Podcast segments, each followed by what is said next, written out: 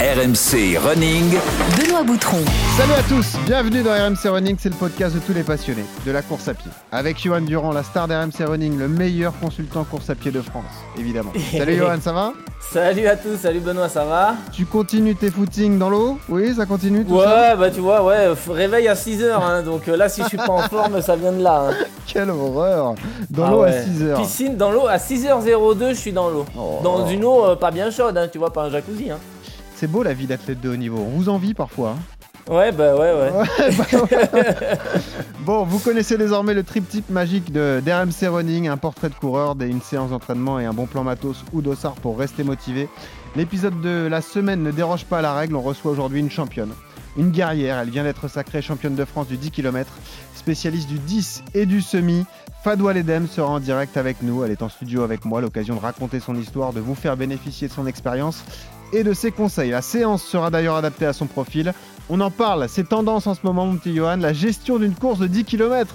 Évidemment, il y a Ah. plein de conseils à donner. hein. Ça paraît Ah simple bah là, sur le ouais. papier, mais c'est pas si facile que ça, un 10 km. C'est vrai, ça fait moins peur qu'un marathon, mais malgré tout, si on veut battre son record ou faire une perf, il faut être vigilant sur pas mal de trucs, ouais. Qu'on soit pro ou amateur, on souffre hein, sur 10 km. De toute façon, ça c'est Ah sûr. bah ça va vite, hein. Ah oui, ça c'est sûr. Bon plan matos, magnifique. On vous gâte là aussi, c'est en rapport avec euh, Fadwa, c'est sa chaussure préférée. La marque à l'honneur, c'est Puma. A gagné deux paires de Puma Fast Air. On pourra vous présenter ce modèle avec Clément Hubert, qui est responsable marketing running chez Puma France. Il nous dira tout. Je vous rappelle, si vous aimez RMC Running, vous laissez des notes et des commentaires sur les plateformes Deezer, Spotify, Apple. Vous vous abonnez euh, évidemment et vous euh, laissez une bonne note à Johan. C'est tout ce qu'on veut parce que ça Voilà. fait plaisir. Et à ma mèche. Voilà, la mèche légendaire. Et si vous avez des questions pour le coach Durand, vous les posez sur l'adresse suivante podcastrmcrunning@gmail.com. C'est le 10 moyaux du. Vous connaissez évidemment la tradition. Alors enfilez vos baskets, attachez vos lacets. On va vous expliquer comment aller chasser un RP. C'est parti donc pour euh, cette course féminine avec toujours euh, des intrépides qui partent euh, aux avant-postes et qui quelquefois ne vont pas au bout. Là c'est Fadoua Ledem qui a pris le meilleur départ du Racing Multiathlon. C'est elle qui a pris la tête de la course et c'est elle aussi qui quelque part s'expose le plus au vent. Mon rêve, c'est d'aller plus vite que les autres. Elle se retourne beaucoup Fadoua quand même. Hein elle se retourne beaucoup. Mais c'est peut-être euh, le signe qu'elle est en train de se rendre compte qu'elle ne pourra pas maintenir le tempo pour accompagner Cécile Jarousseau pendant encore longtemps et que justement elle se renseigne de l'état des, des forces derrière, savoir quel écart elles ont déjà creusé pour voir comment elle va pouvoir. euh, eh ben, elle est en train de réfléchir à sa stratégie. Regardez comme Fadoua reste bien au contact, maintenant elle se porte à sa hauteur, elle est plus dans sa roue. Mais quand tu t'es battu contre une maladie pendant 10 ans, t'es juste fatigué qu'on te répète toujours la même chose. Elle est redoutable, Fadoua Ledem. On est passé devant depuis qu'elles sont toutes les deux. C'est la première fois qu'elle euh, qu'elle monte le bout de son nez. Tu devrais ralentir un peu, non? Tu devrais y aller doucement. Et Fadoua Ledem qui est lancée maintenant et qui est en train de faire la différence, semble-t-il. J'ai pris des risques, mais aujourd'hui je suis heureuse. Voilà, elle a compris qu'elle allait remporter cette course, toute catégorie. Elle aura couru très très intelligemment. Fadoua Ledem du Racing Qui aura donc le- eu le dernier mot. On peut tous être déterminés dans la vie. Faut juste avoir des objectifs et vouloir réussir.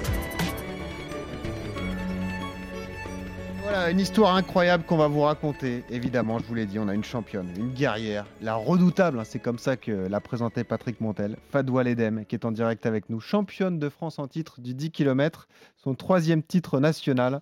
Elle est en direct en studio avec moi. Ça nous l'a jamais fait, mais elle a pleuré sur la production sonore. Ça va, Fadwa? C'est vrai que la production, elle est émo- euh, émotion là.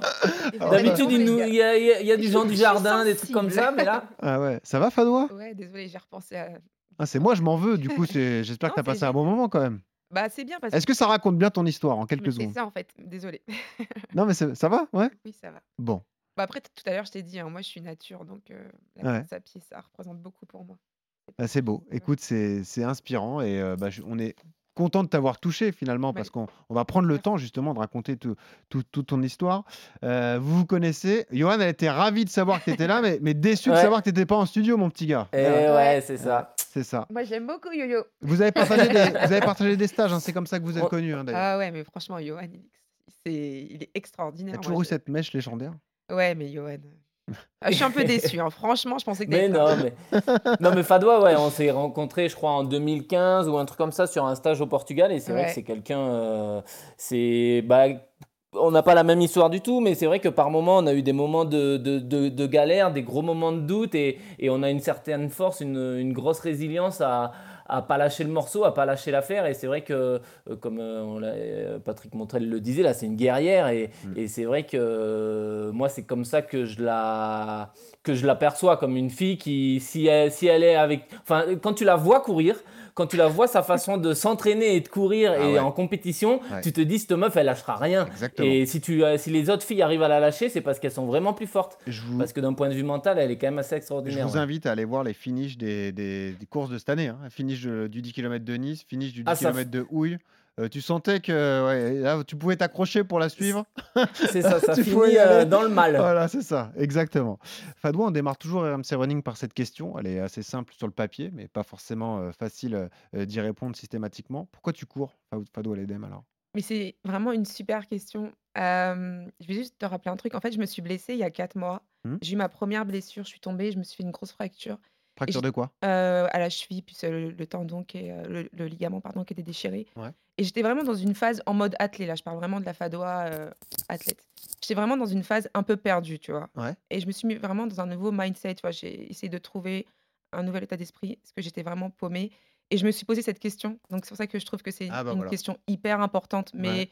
que ce soit dans la vie ou euh, en athlète, de trouver son but en fait, tu vois. Et en fait, j'ai eu, j'ai mis beaucoup de temps à répondre à cette question. Je me suis dit, mais Fadoua, mais pourquoi tu cours? Mais qu'est-ce que tu fais? Qu'est-ce qui ne va pas en fait? Et en fait, je me suis rendu compte qu'il y avait deux réponses. Tu vois, l'athlète, euh, bon, désolé, c'est un peu long ce que je dis, mais c'est hyper Non, non, mais important. au tu vois. contraire, on a le temps. En fait, l'athlète, c'est vraiment, j'ai ressenti, tu sais, genre le besoin primaire, tu vois. C'est vraiment quelque chose, si je pouvais per- personnifier ce sport, c'est vraiment, tu sais, le, mon meilleur ou ma meilleure pote, je sais que l'athlète sera toujours là pour moi, tu vois. c'est un exutoire? C'est un exutoire, c'est une passion, mais au niveau de mes émotions, bah, tu vois, tu l'as ressenti, c'est quelque chose, je sais, qui m'appartient. Tu vois, c'est Ouais. ma passion et c'est ultra ouf dans la vie de se dire on a trouvé sa passion. Mhm. Tu vois? Mais quand j'étais jeune, en fait, bon, on m'a toujours dit que j'étais très forte, donc j'étais en sport-études avec Thierry Chauffin, d'ailleurs, le coach de Megdes. Ouais. Et en fait, tout de suite, on m'a on m'a mis dans le haut niveau et j'ai rien compris. Tu vois? Et en fait, au- aujourd'hui, je crois qu'il y a un deuxième besoin ou un deuxième pourquoi tu cours. Je crois que c'est cette culture de la performance. Aujourd'hui, maintenant, j'ai compris le haut niveau et j'adore ça en fait. Et je pense qu'avant, je courais euh, que pour le loisir, que pour ce besoin, tu vois. Et je comprenais rien au, au- au niveau. J'étais Ouais. vraiment perdue, tu vois. Mhm. Et quand j'ai vraiment essayé de changer mon état d'esprit, de comprendre ce qui n'y allait pas, en fait, je me suis dit, mais en fait, avant, j'avais peur. J'avais peur de tout parce que je ne maîtrisais rien en course à pied. J'étais pas la fadoua que j'étais dans le monde professionnel, par exemple. Mhm. Ou la fadoua qui a battu cette maladie, combattu cette maladie, etc. J'étais vraiment paumée parce que j'étais pas libre et indépendante. Et aujourd'hui, en fait, tout ce culte de la performance, souffrir à l'entraînement, borné, mais j'adore ça, en fait. Ouais. Et avant, j'en avais peur. Donc aujourd'hui, je dirais qu'à l'instant T, je cours pour être la meilleure. Mm. Et peut-être que dans 10 ans, je te dirais, ouais, bah, c'est pour le plaisir. Mais aujourd'hui, je l'assume. C'est ce caractère, ce nouveau mindset. Bah non, en fait, avant, j'avais peur de le dire. Et je pense que c'est parce qu'aujourd'hui, je suis professionnelle. Mon équipementier a renouvelé mon contrat. Et ça a eu un déclic pour moi. Je me suis dit, attends, je suis payée pour courir. Ça y est, c'est mon taf, en fait. Et je crois qu'en fait, aujourd'hui, je suis dans un tout, mais vraiment une nouvelle page de ma vie où je me dis, non, ça y est, j'assume. Je veux bourriner à l'entraînement, je veux souffrir. Non, mais clairement, je l'assume, tu vois. J'ai pas peur de le dire, mais j'adore ça, en fait. Ouais. Et j'adore cette, tu vois, cette pression qu'il y a en ce moment avec les minima pour les Jeux Olympiques, mais Ouais. ça m'excite, mais à un point. Ouais. Et voilà, je cours pour être la meilleure. Moi, c'est pour ça aussi que je suis très content de te recevoir. Nous, on adore recevoir des athlètes. C'est vrai que le cursus est plutôt classique habituellement. Les Ouais. athlètes qu'on reçoit, c'est on est très fort en cross. Après, on est fort sur les courtes distances. Après, on est fort Exact. sur le long. On n'était pas programmé pour faire ça. Ce qui est beau avec toi, c'est que c'est c'est entre guillemets une, une percée sur le tard. Donc, euh, ça- ça va être sympa de l'expliquer C'est une justement percée sur le tard, par tu as quoi- tout à fait raison. par quoi tu es passé et où tu en es aujourd'hui. quoi. Mais à la base, on m'avait détecté. Ouais, c'est ça, mais c'est ça en fait. Complètement. Ouais, la, la preuve qu'il n'y a pas un dingue, chemin pour y arriver, tu vois. Ouais, c'est ça qui va être Si intéressant. tu discutes avec euh, Thierry Chauffin, mon coach, euh, les qualités de base, tu les avais. je les avais. Alors après, je, je vais être honnête, faut pas non plus rejeter la faute sur le système. Mhm. Je pense que j'ai un parcours de vie qu'on va, on va, qui a fait qu'aujourd'hui, j'ai compris que j'avais besoin de choses euh, qui correspondent à la personnalité que je suis aujourd'hui. Tu vois, cette liberté, cette indépendance je me suis, j'ai, ba- je me, j'ai battu, je me suis battue auprès de mes proches pour l'avoir. Mm. Je pense qu'aujourd'hui, j'ai, j'ai retrouvé une, une indépendance sportive. Et c'est Et le déclic, il est là, quoi. Et voilà. Et maintenant, tu cours seulement pour la perf et tu as la, liberté de courir justement pour ça parce que tu es soutenu et c'est ton métier. Quoi, de C'est courir. exactement ça, voilà. Je je suis là. Allez, le CV de coureur de Fadois tout de suite. RMC, Le CV de coureur. Toujours un peu gêné, mais je suis obligé. Tu as quel âge, Fadois Vraiment Oui, Oh 25 plus 10. comme ça, ça passe. Oh. Tu cours depuis quand Depuis que tu as quel âge? Alors, je cours depuis minime, euh, mais j'ai toujours fait du sport parce que j'ai été hyper active. Donc, j'ai fait du rugby, du foot, de l'équitation. Le rugby, ça se voit pas, mais ok. Mais t'inquiète, en muscu, ça se voit. Mais euh, minime, minime, euh, voilà. Minime, c'est quel âge, Chayodu? C'est 13-14 13-14 ans, ouais. Ça marche. Tu cours combien de fois par semaine? Euh, alors, normalement, euh, 7 sur 7, mais là, depuis deux mois, je suis à 6 Ok. parce que je prépare un 10 Un entraînement par jour? Non, deux. Deux. Donc ça fait 12 fois par semaine. Voilà, voilà. Ok. Euh, tu cours combien de kilomètres par semaine en moyenne? Donc, voilà. Ah, Parce que J'ai eu plusieurs méthodes. Ouais, Donc, on va dire que. à l'instant T. Voilà, à l'instant T, tout de suite, là, je suis à 130, 140. Ok. Mais pour moi, honnêtement, je trouve que c'est pas beaucoup pour une prépa marathon. Si on se revoit, par exemple, après le marathon dans six mois, Ouais. Je t'annonce que je te dirais. euh, D'ailleurs, ce sera hyper intéressant de se revoir après mon marathon parce que j'ai fait un marathon avec une prépa. L'autre, elle, elle Elle prépare des rendez-vous. ouais.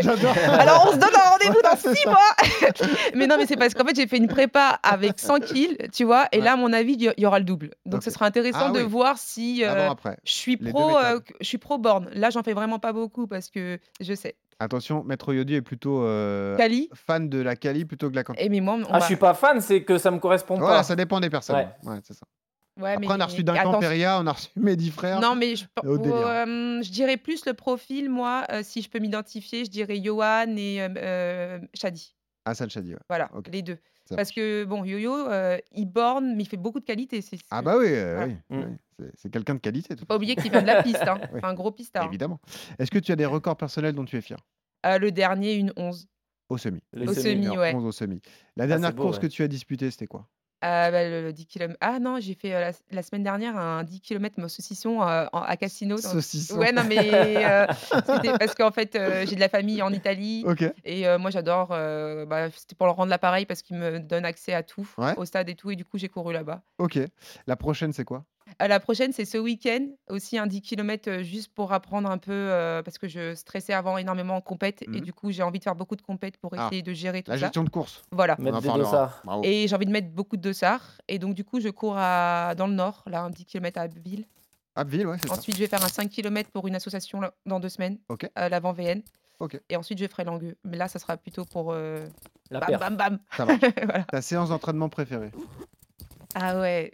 Alors, j'adore, mais vraiment, genre les gros blocs, bam, c'est 30 fois 400.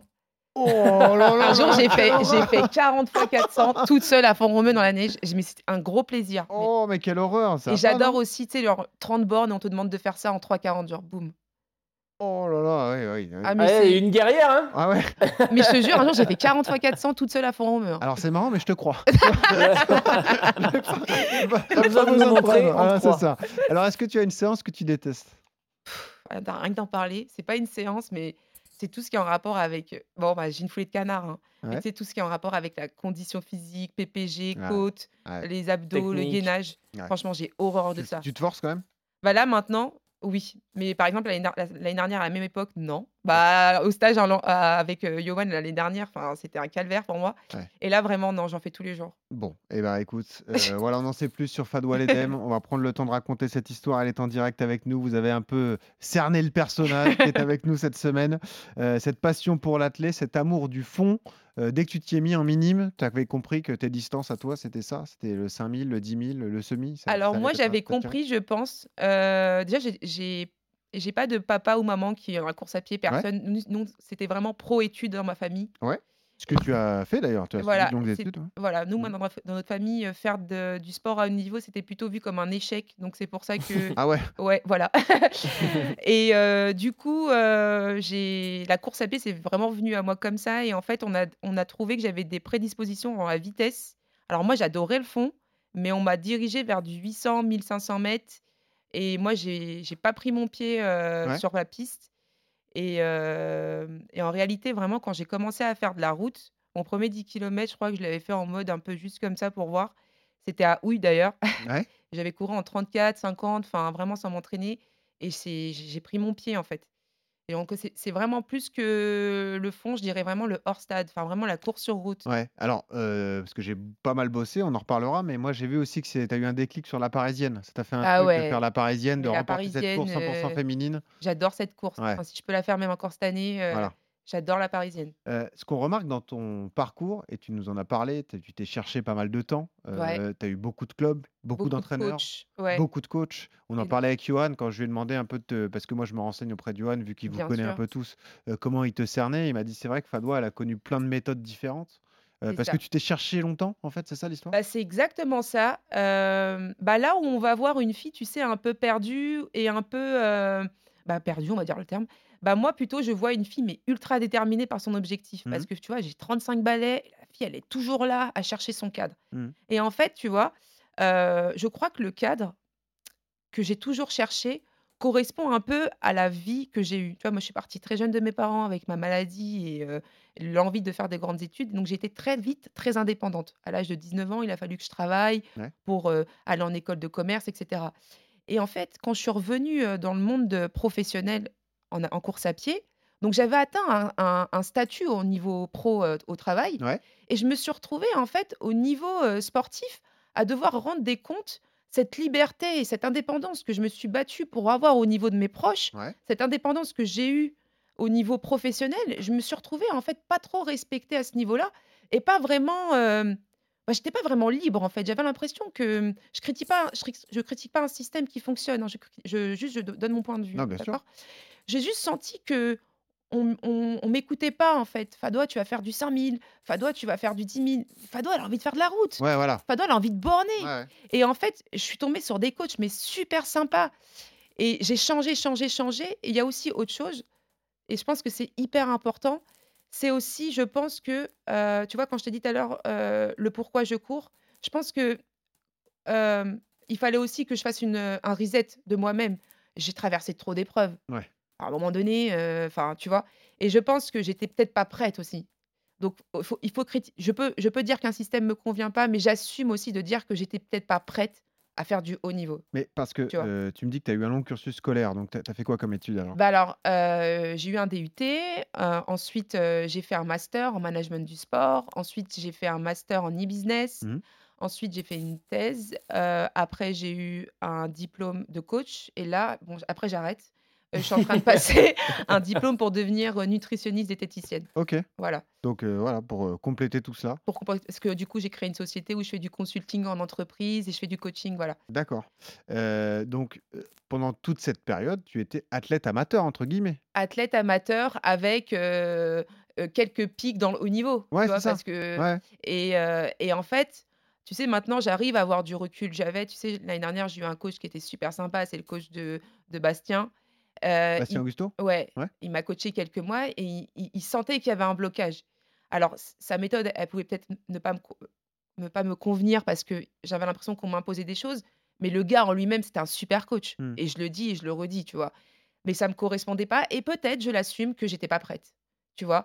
Mais aujourd'hui, j'ai l'impression, je l'ai dit, tu vois, une fois sur Instagram, que ma carrière, heu, tu vois, mon ma carrière de dans mon dans le monde professionnel m'a éduquée, moi, en fait. Je suis pas venue, heu, c'est pas le monde de l'athlète qui m'a éduquée comme certains athlètes, tu vois, où ils viennent ils font du haut niveau à l'âge de 15 ans. Mmh. Moi, c'est le monde professionnel qui m'a éduquée. Donc Ouais. en fait, j'ai eu un une hiérarchie et des cadres. Et moi moi, le un coach, c'est pas mon pote, c'est pas mon meilleur ami. Pour moi, un coach, c'est une personne compétente qui doit m'aider à atteindre un objectif. Mmh. C'est pas mon agent, c'est pas mon nutritionniste. Et si j'ai un coach qui commence à me dire: «Fadwa, tu manges pas ça. Fadwa, tu fais non, tu signes pas chez Puma, tu fais ça». Non! Moi, il faut que chaque chose soit à sa place et Et j'ai cadré, ouais. et j'ai pas envie de donner le lead de ma vie à quelqu'un. Ouais, je comprends. Non, non, mais alors ça, c'est très intéressant ce que tu dis et on l'a rarement abordé. J'ai quelques invités en tête, heu, Johan, mais, heu, le couple Non, mais entraîneur-entraîné c'est ça, c'est un couple. un est pour moi. essentiel. Ouais, mais, Mais moi, c'est pas un couple. tu sais, alors je vais te dire, l'exemple que tu me rappelles, on a eu la chance de la recevoir il y a 1 an et demi environ, c'est la légende Paola Radcliffe, dans Ah. Un Français parfait et cetera. Et elle, ce qu'elle nous avait dit à l'époque, c'est qu'elle a eu ce couple entraîneur-entraîné parce qu'elle est allée chercher un un coach de haut niveau qui, lui, tout de suite, a eu une vision à long terme pour elle. C'est-à-dire qu'il lui a dit: «Moi, les courses juniors, que tu gagnes les courses juniors, que tu gagnes ci, que tu gagnes ça, ça m'intéresse pas. Lui, il avait vu chez elle qu'elle était faite pour le long et le marathon notamment, et il l'a aidé progressivement à venir là-dessus en adaptant la méthode à, à sa, sa personnalité, à sa façon de courir, etc. Donc c'est un accompagnement. Et c'est vrai que quand tu te sens pas complètement épanoui, j'imagine, Johan, que c'est difficile aussi de te projeter avec quelqu'un. Ah Enfin, la ouais, relation clairement. avec le coach, elle est, La elle relation, elle est primordiale. Ouais. Eh ouais. C'est une relation de confiance malgré tout. Et ouais, il faut que le- le- l'entraîneur euh, fasse avec la personnalité de l'athlète et pas seulement avec son potentiel. Tu vois, il y a, y a- y a des athlètes, euh, euh, des mecs doués. si tu les pousses, si tu les forces, si tu les stresses, eh ben, ils vont perdre tous leurs repères parce que eux, ils, courent sur la qualité, sur euh, il faut les laisser faire. euh, Tu vois, faut pas essayer de, leur faire le, même plan d'entraînement que euh, un mec, un charbonneur, un bûcheron avec moins de qualité et tout ça. Donc c'est sûr que l'entraîneur a un rôle important. Il doit faire en fonction de la personnalité de l'athlète, mais c'est pas évident à trouver. Et puis euh, aussi avec l'âge, on évolue. Euh, je pense qu'à 18 ans, comme elle disait Fadois, on n'a pas les mêmes attentes qu'à qu'à 30, euh, 35 ans. Aujourd'hui, moi, avec mon entraîneur, on a une relation hyper euh, particulière parce que on, fait le plan à deux, c'est-à-dire que on se met autour d'une table, on discute de, la programmation, du plan d'entraînement, et si je suis pas d'accord avec une séance, je lui dis parce que j'estime qu'à 35 ans, euh, voilà, je veux pas suivre un plan écrit qui a marché pour quelqu'un, mais peut-être pas pour moi. Mhm. Alors, c'est hyper intéressant ce qu'il dit. Et là, je vais relever, ça n'a rien à voir avec le podcast, mais Mhm. moi, je trouve que c'est intéressant et je me pose, j'ai j'ai une problématique. Est-ce qu'on on coach un homme comme une femme? Parce que j'ai l'impression que moi, ce que j'ai demandé, c'est un Ouais. peu ça, en fait. J'ai l'impression que de cette faiblesse musculaire, euh, euh, de, ce, on- de cette fragilité qu'on a de la femme Tu veux dire qu'un sportive, coach masculin a plus d'emprise sur une athlète féminine que sur un athlète alors masculin? c'est dur de dire ça. Non, mais après, c'est Mais un je- constat que tu fais. C'est un constat que je fais. Alors, ça peut être bénéfique euh, pour certaines ou pas, mais moi, j'ai l'impression qu'on me coach, qu'on me coachait pas comme un homme. D'accord. Ouais, Et je vais vous donner un exemple simple. Par exemple, j'ai eu un coach une fois, un très bon coach aussi. Euh, J'étais sur en prépa marathon et j'avais un petit groupe, avec- euh, je m'entraînais avec eux, et il m'a dit, Fadois, euh, les garçons, ils partent pour euh, 15 fois 1000, toi, tu pars pour 7 fois 1000. Euh, et je lui ai dit pourquoi je fais 7 fois 1000. Je, je- je le conçois tout à fait que- qu'on- qu'ils aient une autre allure, en fait. Mhm. Mais je lui ai dit, à aucun moment, moi, il y a un entracte. ca- je ne vais pas faire 42 km, je vais m'arrêter. On fait la même distance. Ouais. Pourquoi tu me donnes pas 15 fois 1000 Surtout qu'on partage le même et il, et il m'a dit, parce que tu es une femme. Non, mais que tu me donnes Ouais. pas la même allure, je le conçois tout à fait, mais que tu me donnes pas la même quantité alors qu'on fait la, le même, la même distance. Et là, je me pose cette question, est-ce que c'est pas un problème générationnel? Euh, Parce que maintenant, euh, euh, la place de la femme dans le sport, elle est beaucoup plus importante, on comprend, etc. Mais vous avez aussi une génération de coachs qui ont du mal à, à- à passer le cap. Mhm. Et, et moi, je vous parle. Mais quelle est la justification au-delà du fait que tu es une femme? Parce que le volume est le même. Enfin, je Bah, c'est pas, ça, en fait. je comprends pas. même si l'allure est adaptée, euh, l'important c'est de faire le même volume. Et ben voilà, et c'est pas, et je l'ai eu plusieurs fois cette, cette réflexion. Non, Fadois, euh, J'ai vu un moment que tu avais bossé avec une amie de d'RMC Running, Christelle Donné, Ouais. tournée vers une femme oui, qui est adorable, qui est pédagogue, qui est peut-être la plus sympa de l'encadrement fédéral euh, de, de, de l'athlète justement et notamment des distances longues. Euh, T'as aimé justement travailler avec une femme comme Euh, Christelle? j'ai vraiment aimé moi Christelle Donné. C'est Ouais. moi qui suis allée vers elle, mais Ouais. à l'époque euh, j'étais euh, partie, euh, j'avais eu un coup de foot pour Font-Romeu en fait. Ah, comme Yodu. Voilà. et, euh, et du coup, euh, ça fonctionnait pas là. Elle aime, elle aime, elle- distance, façon, elle, nous- l'a dit, elle aime simple. pas fonctionner à distance. Donc voilà. Elle a été sollicitée par Johan Koval, elle a dit. C'est euh, juste distance, ça, hein, parce que que moi je le, je le dis. Mais l'approche de Christelle était différente, par exemple? Oui, l'approche de Christelle elle était différente. Ouais. Et je pense que Christelle, c'est quelqu'un qui aurait pu me ramener loin. euh, Christelle, championne d'Europe 2014. Enfin, Parce gros que Christ- marathon. euh, Parce que Christelle n'avait pas, euh, alors, euh, cette pression euh, dans la parole, elle était très pédagogue. Euh, elle venait en plus juste de, de transiter en fait entre euh, de transiter en fait entre euh, le, son rôle de maman et euh, elle, elle a bossé à la Fédéral à cette époque-là. Mm. Euh, donc moi, je, c'était juste la distance. Pas possible euh, autant de distance Ouais, bien comme sûr. ça. Et J'étais pas aussi mûre aussi, mature pardon. Non, mais c'est sûr, c'est euh, c'est c'est toujours particulier. D'ailleurs, on a des exemples, hein, pas mal d'exemples de, de garçons qui sont coachés à distance. Je pense à Mehdi, hein. Mehdi qui est coaché à distance. D'ailleurs, euh, Johan, il nous Oui, l'avait il y en a- raconté. Il y en a beaucoup. ouais. Euh, c'est vrai que c'est particulier de pas avoir un contact quotidien avec les personnes qui t'entraînent, quoi. Même Bah, si tu fais un rapport Strava et que tu montres ce que tu as fait, etc., c'est c'est toujours délicat et assez lourd. Bah, c'est délicat parce que l'entraîneur, euh, il- des fois, il faut qu'il ressente les choses parce que nous, athlètes, on est dans notre bulle, dans notre Ouais. séance, dans notre entraînement. Et peut-être qu'on avoir une vision extérieure, un regard extérieur sur euh, le placement, sur la façon dont on court, sur la façon dont on respire, euh, sur, le, sur la globalité de l'entraînement. Sur, et ben, quelquefois, ça peut éviter de, de- faire des erreurs. Et, euh, euh, c'est quand même beaucoup plus simple d'avoir d'avoir quelqu'un euh, au quotidien avec soi. Ouais. Parce que même si, comme tu le dis, on, on fait un rapport en disant bah voilà, j'ai fait mes 1000 en 2,45.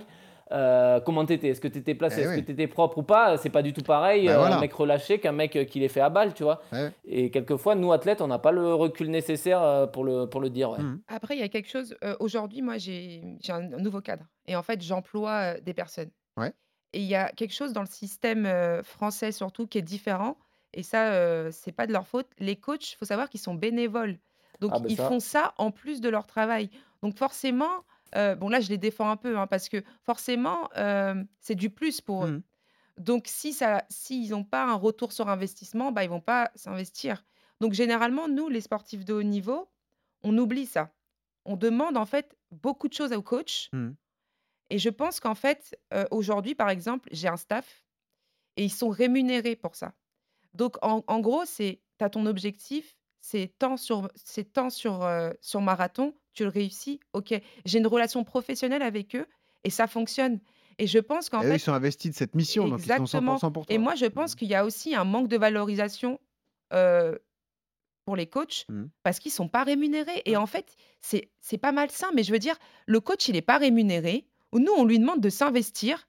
À un moment donné, c'est pas c'est pas avec des hashtags et des merci sur Instagram qu'on- que- qu'il va se sentir valorisé. Non, Ça, mais c'est humain, hein, c'est humain. Donc le gars, il se dit non mais attends, je la fais progresser. Mm. Elle me dit même pas merci. Elle change de coach tout le temps. Ok, moi qu'est-ce que j'ai en, retour? Donc j'arrive à me mettre à leur place et c'est pas que pour moi, Mm. c'est tous les coachs dans des clubs, euh, dans les clubs français. Et je pense que il y a quelque chose à faire à ce niveau-là, peut-être de d'avoir un statut pour les coachs. Euh, ils seraient peut-être beaucoup plus présents. Parce que là, pour eux, ils doivent cumuler parfois deux boulots, leur Ouais. vrai boulot, plus essayer de partir en stage une fois sur deux avec leur athlète, c'est très compliqué. Johan, tu rémunères ton coach? Euh, avec des cadeaux.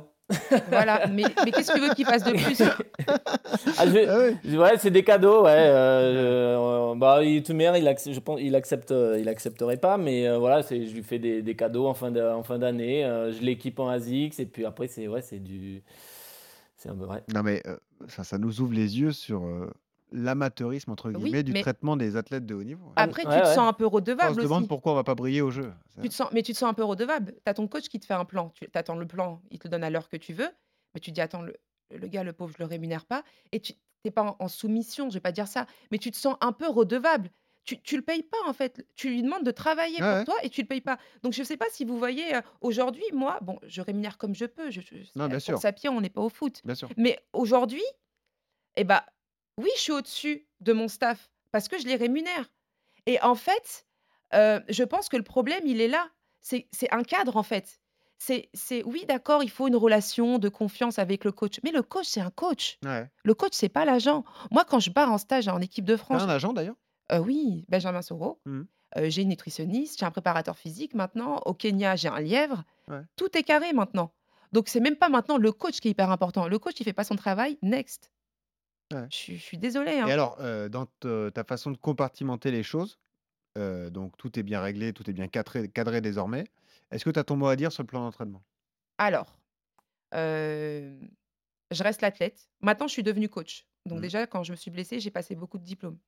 Euh, Maintenant, je suis devenue coach, donc je comprends mieux aussi euh, euh, quand on parle de seuil lactique, etc. Donc j'arrive à comprendre. Mhm. Il ne faut pas sortir de Polytechnique pour faire un plan de T'as ma... pas le truc de voilà. lactate là, t'as pas acheté ça encore? Non, pas encore, parce que je suis pas non plus obnubilée par toutes Ah, ces... T'as bien raison.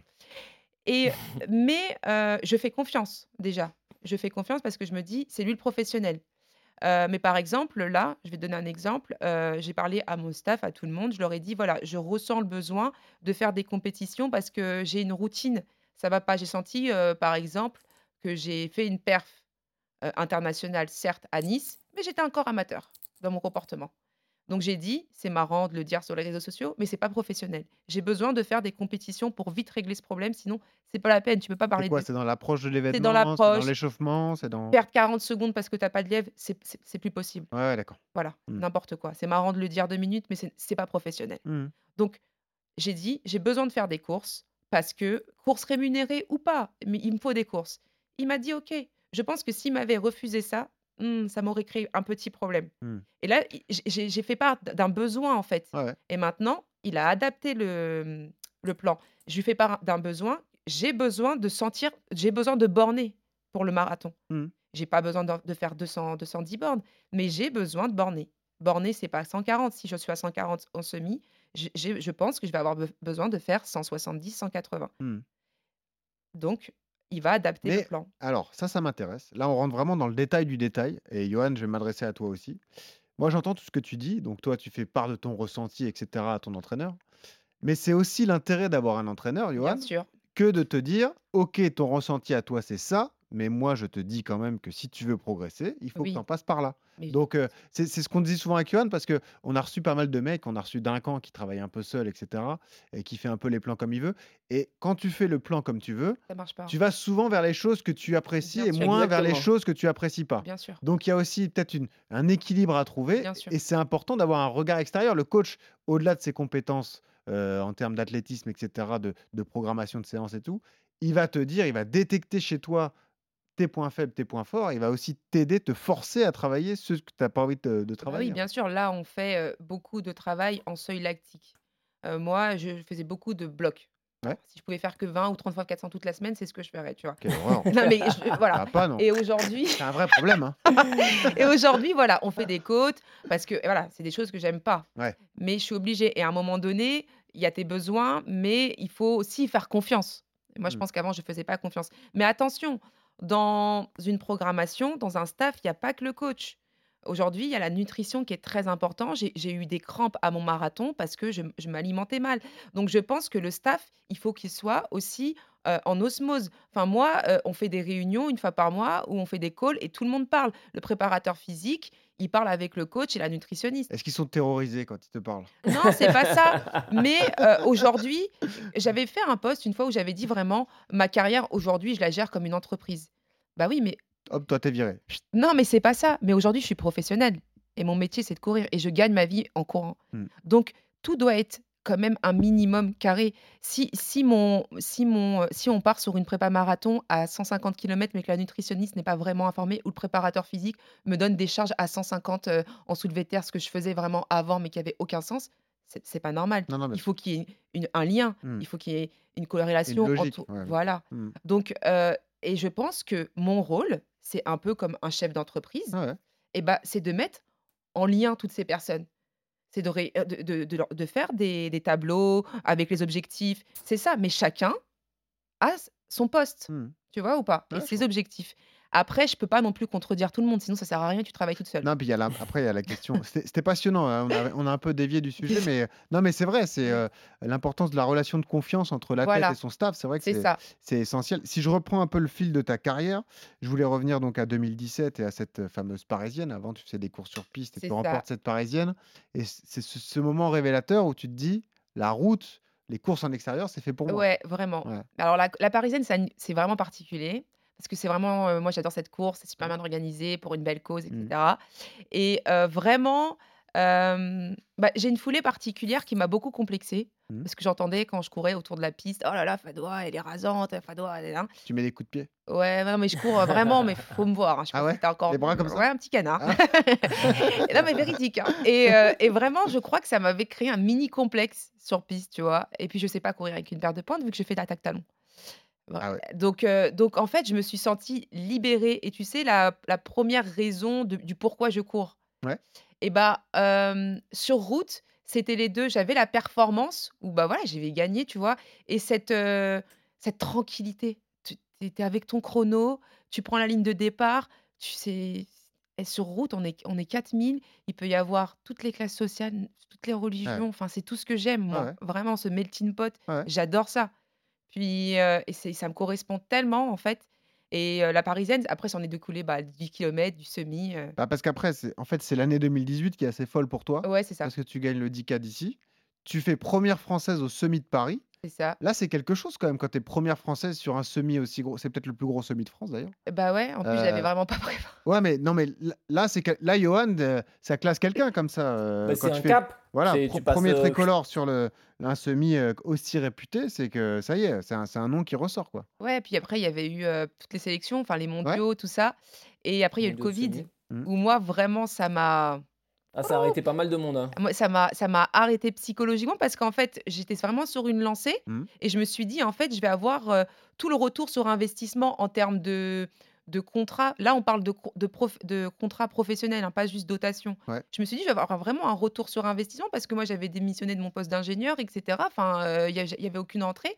Et au Ah, fi- c'est tombé au pire moment possible. Et en Les fait- résultats arrivaient, le Covid. est voilà. arrivé. Et en fait, euh, bah, je me souviens très bien, je sais pas si tu te souviens, Johan, tu sais, quand ils ont annoncé le, le confinement, c'était pile pour la sélection pour les mondiaux. C'était la veille des- du semi de Du Paris semi de qui Paris. servait de support de sélection pour les mondiaux de, de semi-marathon. Et juste pour info, j'avais utilisé toutes mes économies pour partir en stage en altitude euh, au Krebs.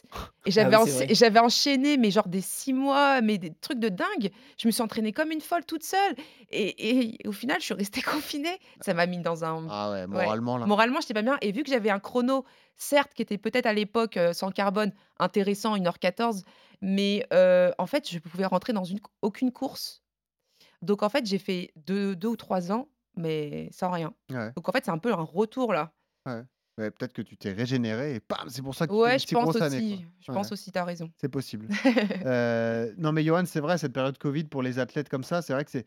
On n'est pas chez les footballeurs, comme tu le disais tout à l'heure, Ouais. C'est des. Financièrement, il y a eu des Ah. sacrifices qui ont été effectués par, par, par de nombreux, nombreux athlètes. ouais. Ah, c'était pas simple. Et puis, on n'avait pas de, de recul euh, sur les, les- les compétitions euh, Ouais. qui allaient venir. Euh, euh, moi, je- moi c'est pas, enfin, c'est un peu la même histoire parce que je revenais d'une opération au tendon d'Achille. Je commençais à revenir euh, en 2019. Je commençais en 2000 fin 2019, début 2020 à bien revenir. Et puis, fouf, tu repères, tu repères six mois. Derrière, en plus, euh, ouais, le temps que tout se remette en place, moi, je m'étais reblessé. Donc, euh, non, c'est. Et puis, oui, euh, les, les- les sponsors, enfin, tu... Ouais. c'était, c'était une période un peu délicate, un peu compliquée, même après les compétitions. Il faut se rappeler, les courses, euh, moi, j'ai eu fait des, des compétitions où on était euh, 20 au départ. euh, euh, Il n'y avait plus, comme euh, le disait Fadois, ce côté populaire Ouais. de la course sur route. euh, Il y avait juste les élites qui avaient le droit de courir. euh, Enfin, c'était, c'était, c'était particulier, ouais. Mais élite, élite. Hein. Ouais. Vraiment. Euh. C'était, Ouais. C'est ça, ouais. Il y avait que les personnes euh, listées euh, haut niveau qui, qui Mais pouvaient courir. toi, avec tu avais un statut quand même. Tu avais plusieurs titres de championne de France. Oui, mais semi, j'avais- sur mais 10. par exemple, pas euh, listé. Euh, voilà, j'étais listée, mais tu sais, le listé euh, mi- tout petit là, je sais plus comment il s'appelle. Où il y a un astérisque où on Voilà, dit non, toi, c'est- toi, c'est pas possible. si j'étais listée, donc euh, ça allait, mais je parle en, en- je, me- je me souviens que cette époque, je vou- j'ai- j'étais chez un autre équipementier et je devais lancer mon marathon, je devais Ouais. faire Valence. Et ben il n'a pas voulu que je rentre parce que euh, 1h14, euh, c'était pas suffisant et il avait refusé de me donner un dossard. D'accord. Euh, parce que c'est vrai que j'ai, en t- bossant ton profil, je vois beaucoup de perfs sur 10, sur semi. On va parler de ton année dans un instant, mais euh, toi, ton objectif pour 2024, c'est le marathon? Alors, il y a 2024, certes, c'est vraiment hyper important et c'est la grosse tendance. Euh, mais bon, il y a Los Angeles Ouais. et euh, moi, j'ai pas de limite. hein, même, je- même si j'ai 25 plus 10, euh, j'ai pas. C'est Fadois Button. c'est pas Benjamin Button, C'est c'est ça. Fadois Ouais, Button. elle donc, recule. donc Ouais. oui, c'est important de le parler, je le sais, etc. Paris 2024, euh, c'est très important, mais euh, il y a l'avenir. Mmh. Et euh, la suite, ce sera sûr sur marathon. Ça, c'est sûr, parce que même Parce si... qu'on te sent très performante sur, sur semi, mais c'est pas une distance olympique. Non, mais en dehors de la distance olympique, j'aime le marathon, même si ça s'est pas très bien passé. euh, T'en as fait combien des marathons? Un seul. Ok, c'est mal passé. Oh oui, oui, oui. Ouais. Voilà. j'ai- non, mais c'est c'est- c'est vraiment. Ouais. Tu sais, on, on parle du mur. Ouais, le mur, le mur. Mais moi, c'est pas un mur que j'ai eu. Enfin, j'ai eu un. J'ai eu un. T'as eu l'immeuble. J'ai eu un bâtiment, quoi. tu sais, Franchement. Et, mais le marathon, c'est génial. Mm. Franchement, si tu peux. Je sais pas si tu as déjà fait un marathon, Quelques-uns. Héloïse? Non. Mais franchement, c'est la meilleure des disciplines. Et je pense que tu as besoin quand même. Enfin, je sais pas, Johan, tu T'as me déjà fait diras. un marathon, toi, Johan Ouais. Mais tu as Ouais. besoin quand même de faire euh, du 10 km et du semi, ne serait-ce que pour, regarde là, 2h26, 50 les minima pour les Jeux Olympiques. Ah. Allez, Mm. hop.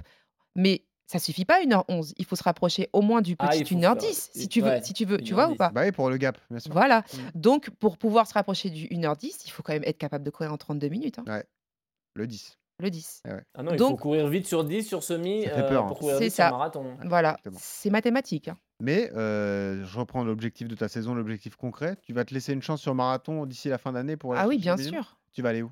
Euh, bah alors, ça, en fait, il y a deux plans. Il y a le plan où euh, la Fédé me sélectionne euh, pour les championnats du monde de semi-marathon. Ce qui est prévu d'ailleurs. À Riga, j'ai vu ça? Mais en fait, je suis pas. J'ai fait les minima, mais je suis pas sé- sélectionnée. Quelle histoire, j'ai l'impression d'entendre mes dix frères. Non, On non, non. Alors, alors là, sur le coup, j'ai le cinquième temps, cinq ou sixième temps, donc ils peuvent ne pas me sélectionner. D'accord. Par contre, moi, je me dis, j'ai fait les minima, donc déjà, je Mais suis. quel intérêt d'aller au monde de semi-marathon si ton Alors, c'est Paris Pourquoi? Donc, euh, nous, chez les femmes, il y en a qu'une qui a fait les minima, et à mon avis, euh, On parle du marathon là? Ouais, Ouais, Megdes euh, voilà. Et à mon avis, les deux autres places, je pense, ça va jouer au ranking. Oui, parce que les minima seront pas atteints, c'est ce que tu te dis. Euh, Je, moi, je, alors, je vais courir pour, pour courir en 2h26, 50. Mais ouais. attention, c'est un marathon. Déjà, si euh, le prochain, je suis en moins de 2h30, c'est énorme. Ouais. Donc, euh, tu vois, Mm. donc je vais m'entraîner pour, mais à un moment donné, il faut aussi être rationnel, tu vois? Ouais, je comprends. Euh, là, le 1h11, il me rapproche du 2h28, mais 2h28, c'est pas 2h26. Ah bah, ça, c'est sûr. Donc voilà. Euh, donc pourquoi c'est intéressant les mondiaux Parce que c'est ça va donner des points pour le ranking. Là, malheureusement, Johan, bon, je pense que chez les hommes, il n'y aura pas de ranking, ça va être au chrono. Ouais. Et nous, chez les femmes, à mon avis, les deux, les deux places, ça va être au ranking. Mais Valence, en soi, peu importe, que tu fasses Berlin en tentative de moins de 2h30 et après euh, Valence en tentative minima, Mm. il y aura tout le monde à Valence. Ah ouais. Donc Ah, moi, dans ma ça- tête, Ça dans ma folie, tête, hein. Valence, C'est c'est la, ça. c'est, c'est, Mm. je suis trop excitée d'en noté. parler là. C'est déjà noté. Ouais, ouais, c'est 3 sûr. décembre, hein, c'est ça Ouais, ouais. Ouais, ça va être magnifique. hein. Ah ouais, Ouais. sublime. Incroyable, mais c'est c'est la beauté aussi de ce week-end-là. C'est que nous, on essaiera de la raconter dans les RMC Ah ouais. Running, c'est que ce sera du. Quoi. Ce sera- Ah, mais à mon avis, ça va être. Parce qu'après, franchement, euh, après, il y a Tokyo. Il y a- ouais, il y a plus Non, grand-chose mais ouais, après. C'est- Tokyo, non. Donc, en fait, en fait la Mm. sélection, tu la connais le 20, Ouais. le 3. Tu veux nous parler de ton année quand même, euh, cette belle année, notamment à Nice, notamment à Houille. Donc tu as remporté Ouais. le 10K de Nice, tu as remporté le 10K des championnats de France à Houille, Ouais. et donc le semi aussi de Nice, c'est là où tu as fait 1h11. Ton début de saison, il est fantastique. Quand même. Il est fantastique, surtout après 4 mois de blessure et en gros 5-6 semaines d'entraînement. Mm. Et je pense que ces chronos, pour le moment, euh, sans prétention, mais ils reflètent tout simplement le déblocage Ouais. que j'ai eu mentalement. Mhm. Il est pas, le- c'est pas le reflet de l'entraînement parce que il faut être rationnel. Un entraînement, tu as l'usufruit au bout de 6 mois, un an. Donc je pense que dans 6 mois, un an, deux ans, on va vraiment voir mon potentiel parce que j'ai jamais eu de régularité à l'entraînement. C'est ça mon problème. Et vu que j'avais cette peur en moi, il faut, faut utiliser le terme, j'avais vraiment peur. Et là, j'ai eu vraiment ce déblocage après la blessure, en fait, où vraiment j'ai eu ce nouveau mindset, tu vois, où j'ai cet état d'esprit vraiment de rebelle, tout ça, où j'assume vraiment. Mhm. Et je pense que tout simplement, le, cette victoire, c'est tout simplement mes qualités et euh, le déblocage mental. J'ai vraiment hâte de voir ce que ça va donner euh, la suite avec un entraînement régulier parce que j'ai jamais fait. On a entendu aussi, on a perçu des, des problèmes de santé, une maladie qui Ouais. a traîné. Les problèmes de santé sont terminés aujourd'hui? Les problèmes de santé sont terminés enfin, donc ça a duré à peu près 10 ans. Ouais. Euh, ça, ça a été très difficile à gérer euh, émotionnellement, personnellement, parce que en fait, je suis partie très tôt de chez mes parents et j'ai eu à gérer ça toute seule, entre guillemets, tu vois. Et ensuite, euh, j'ai eu à gérer ça, plus mes études. Enfin, bon, j'ai pas. ah, c'est pas l'histoire de Cosette, mais bon, Non, voilà, non, mais, tu vois. non, mais il faut, faut le dire. Et on va dire qu'aujourd'hui, à 35 ans, j'ai l'impression que je vis, tu vois. Tu renais. Ouais, Ouais. je Le te jure, je, un phénix. C'est devenu une force. C'était Ouais, une faiblesse, c'est devenu une force. En fait, c'est exactement ça, tu sais. Avant, j'avais dit, ouais, je transforme ma- mes faiblesses en force. Et c'est exactement ça. Je pense qu'en fait, avant mon histoire, je... ma maladie, mes soucis de santé, perso, tu vois, c'était un... c'était un- une remorque, tu vois. Et je comprenais pas que ça pouvait être ma valeur ajoutée. Tu Ouais. vois, tu as des athlètes comme euh, Anaïs Kemener qui ont eu quasiment les mêmes soucis et qui, elle, euh, arrive à, à- arrive à, À en parler, à en etc. Bon, bah moi, pendant très longtemps, ça a été un, un boulet, en fait, je comprenais pas pourquoi ça m'était arrivé, je comprenais pas pourquoi j'avais eu autant de maladies, j'ai per- perdu mon temps, etc. Et aujourd'hui, ça y est, en fait. Je me dis, non, mais t'es une guerrière, ma grande. Mm. Franchement, t'as changé, je sais pas combien de fois de tu coach. sais, euh, Et t'es toujours là, quoi. je te l'ai dit au début, mais Ouais. nous, on bosse pas mal les épisodes en amont. Et euh, c'est c'est une info que personne n'a. En fait, ta maladie Personne ne le sait, en fait. Ouais, ouais, C'est-à-dire parce que- que ouais, j'ai pas envie d'en Ouais, il y a une parler. il y, a une certaine pudeur, mais Oui, oui, il une- faut, faut vraiment investiguer pour se rendre compte et, Ouais, apprendre, et apprendre ça. Donc euh, euh, voilà, évidemment, c'est pas un sujet que tu as envie de traiter de plus dans la longueur, on le comprend, mais, mais c'est la preuve aussi de la gestion différente. C'est vrai qu'Anaïs, elle le revendique, par exemple. Anaïs, elle, elle, euh, elle est perçue comme ça. Elle, Octobre Rose, c'est quelque chose de fort pour elle, etc. Mais euh, c'est deux façons différentes de voir les choses. Mais c'est vrai que ça peut t'aider aujourd'hui, ça peut te faire une force supplémentaire dans ton caractère, en tout cas. Bah, déjà, j'ai l'impression qu'il y a sur plusieurs po- points de, mmh, de ma vie, je- j'a- j'assume beaucoup de choses, tu vois. Mm. Que ce soit, euh, bah, rien à voir, mais mes origines, tu vois. Mm. Euh, mon passé, bah là, la maladie, je crois que je, je, je sais pas si c'est la trentaine, mais j'ai l'impression qu'en fait, je- j'assume euh, mon chemin de vie. là. Ouais, T'as mûri. ça y est. J'ai mûri, en fait. Ouais. Et je pense que, tu sais, vu que mmh, la course à pied, ça a vraiment émotionnellement euh, un- une place très importante, je pense que je pouvais pas être une championne si j'avais pas ré- accepté mais tout ça, sûr. tu vois? Bien sûr. Et aujourd'hui, bah, je suis en paix, en fait. Ouais. Et du coup, je, je- j'accepte ce, ce train de Et vie-là. on vous le dit, elle va tout casser. Méfiez-vous, ça Bah, est, j'espère, les problèmes sont j'espère, ça. J'espère. Voilà, c'est ça. Tiens, on voulait te faire une petite surprise parce qu'on aime bien faire ça dans RMC Running. On t'a laissé, euh, on a demandé à quelqu'un que tu connais bien de te laisser un petit message. Une personne que tu as devancée au championnat de France à Houille, une personne qui partage le même équipementier, c'est Emeline Delanis Ah, c'est pas vrai. Elle t'a laissé un message. Coucou Fadou, j'espère que tu vas bien. Euh, juste pour te laisser un petit message, je sais qu'on a l'habitude de parler en audio, en très long audio même, mais euh, juste te laisser un petit message pour te dire que tu es une personne vraiment formidable, motivante. Moi j'adore m'entraîner avec toi et j'ai déjà hâte de la suite. Et euh, bah, je te souhaite tout le meilleur pour cette fin de saison, pour tes courses qui arrivent et je te fais de gros bisous et à bientôt. Elle est sympa, Emeline. Ouais, c'est super sympa. Mm. Mais franchement, bon, après, euh, on était encore en, en, En au audio. tel- ouais, hier. Donc, euh, je savais pas du tout. Franchement, c'est super sympa. Ça me touche Ouais. énormément. Non, bah écoute, c'est comme ça. Nous, on avait euh, beaucoup apprécié son parcours. Tu te Ah rappelles, ouais. hein, Johan, à elle, Ouais, euh, ouais. le cursus universitaire américain, etc. Américain, Ouais, ouais, et, et les gars, va falloir faire attention à elle. Ah ouais, Mais- non, mais bien tu sûr, mais on sais- le sait, hein, on le sait. Tu sais que là, c'est grâce à l'athlète et à mon équipementier Puma que bah, du coup, on est rentré en. On, on habite à côté aussi, tu vois. Ouais. Et euh, c'est ça aussi l'athlète, c'est trop cool. Mm. Ça, je pense des que. Mais c'est les rencontres. Et après, moi, j'ai un gros respect pour mes concurrentes. Parce que je me dis, tu vois, c'est elles qui elles peuvent me comprendre. Et il y a aussi euh, Méline. Je m'entends très, très bien avec elle. Méline Rollin. Une elle autre a un- amie d'RMC Madame. Gâteau. Voilà. Madame Gâteau. Méline- Méline Cuisine. voilà, moi, je pense que tu vois, partir en stage avec Méline, euh, Emeline, c'est Ouais. tout à fait possible. Alors, tu peux nous aider? On cherche dans la bande d'athlètes de haut niveau français quelqu'un qui n'aime pas Durand et on trouve pas. Tu peux Mais nous aider? personne. Mais Trouver non, mais, mais regarde ce que je t'ai dit quand tu. euh, Je t'ai dit, franchement, c'est la meilleure Ouais, des personnes pour. euh, pour euh, C'est vrai, les podcasts, dit. enfin, Mais je voulais pas répéter, je voulais pas qu'il prenne la grosse tête. Et la conclusion que je tire de tout ce qu'on vient de dire, c'est que j'espère que j'aurai pas à payer Durand. Je sais pas comment je vais le payer. Moi, c'est mon entraîneur. Ah ouais, c'est ça. J'attends la, la perf. On verra si ça perf ou pas. hein. Ouais, c'est ça. Ça Ouais. se trouve, je vais prendre un coup de pied. Et moi, moi j'ai un caractère à la LEDEM. hein. Si ça va Voilà, pas, si ça ne marche si pas, ça va ça pas, je te dégage. hein. Mais je, réalise que j'ai dit ça tout à l'heure. Next Je me suis dit, mais c'est pas possible, Ah j'ai ouais, pas dit ça.